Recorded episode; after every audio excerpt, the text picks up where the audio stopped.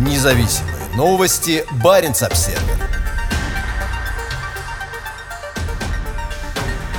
Корабли Северного флота проведут тактические учения у берегов Скандинавии. В пятницу утром первая группа кораблей и подлодок, участвовавших в прошлые выходные в военно-морском параде в Санкт-Петербурге, прошла под датским мостом Большой Бельт по пути на север на Кольский полуостров.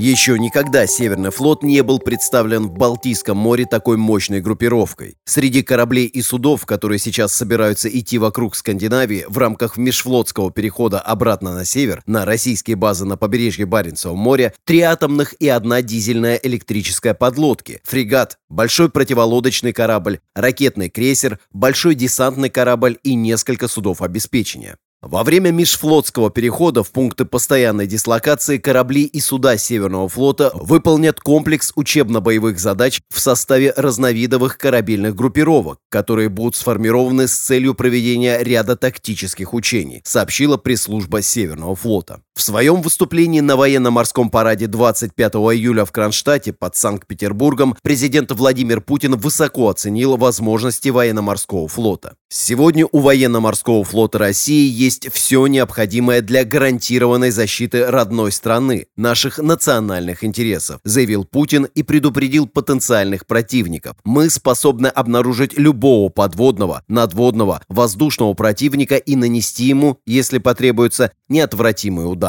В 2019 году, во время казавшегося обычным межфлотского перехода из Балтийского моря на Кольский полуостров, российский флот внезапно начал более масштабные учения к западу от Скандинавии с участием около 30 кораблей и подлодок Северного, Балтийского и Черноморского флотов. Изначально было объявлено, что учения, получившие название «Океанский щит-2019», пройдут в Балтийском море, но из-за неожиданного появления кораблей и подлодок в Северном и Норвежском морях, тогдашний командующий вооруженными силами Норвегии заявил, что целью учений было заблокировать доступ НАТО в воды вокруг Скандинавии. Как сообщал тогда Баренц Обсервер, на несколько районов у берегов Северной Норвегии были выпущены нотом уведомления летному составу, но ракетные пуски так и не состоялись.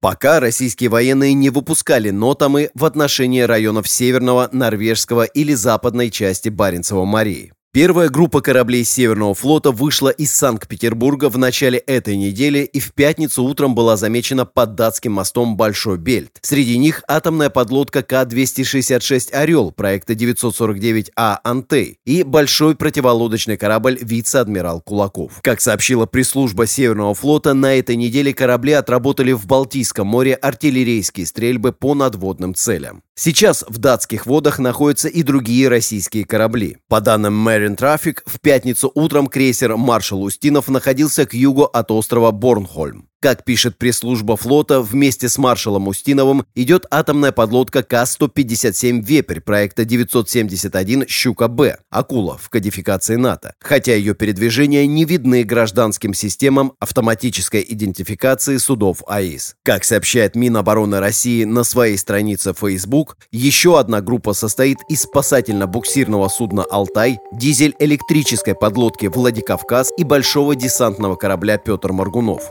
Последними Балтийское море покинут фрегат «Адмирал Касатонов» и стратегическая атомная подводная лодка К-549 «Князь Владимир».